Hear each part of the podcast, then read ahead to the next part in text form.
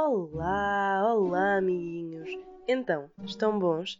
Eu cá vou andando, aproveitando as últimas horas deste falso sol de inverno, não só na esperança de manter uma réstia do meu bronze, como também para ver se o meu cato cresce um bocadinho mais.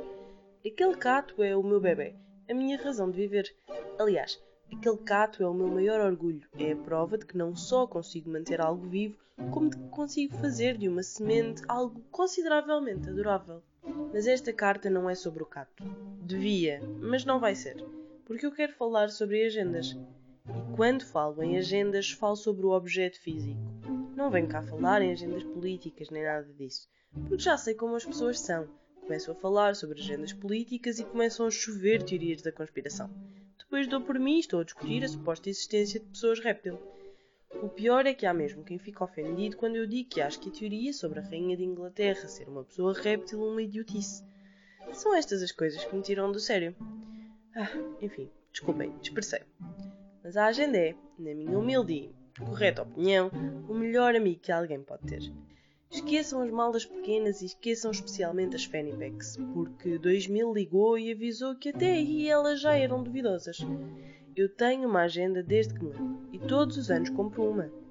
Enquanto na passagem de ano toda a gente está à espera da meia-noite para abrir as garrafas de espumante barato e comer as 12 passas, eu anseio pelas 24 horas só para poder abrir a nova agenda e poder cheirar as folhas. Não só cheirar livro novo, como até cheira um bocadinho a esperança. E sim, com uma agenda posso parecer uma secretária saída dos anos 50, mas só tem vantagens em relação a anotar as coisas no telemóvel. Primeiro, não temos de nos preocupar com bateria. E segundo, não temos de nos preocupar sobre se cada vez que cai ao chão se parte ou não. Mas mais importante que tudo, nunca ouvi ninguém reclamar sobre ter de pôr a agenda em arroz porque caiu na sanita. Aliás, uma agenda funciona até como um alibi para o ano inteiro. Temos tudo o que vamos fazer apontado. E é por isso que eu guardo todas as agendas que usei na vida.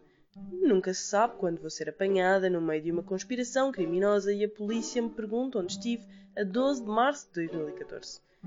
Assim posso sacar da minha agenda e responder: Bem, senhor agente, dia 12 de março acordei às 9 da manhã para às 9h25 regar o meu cato. Se soubesse, tinha trazido fotos para o senhor agente ver.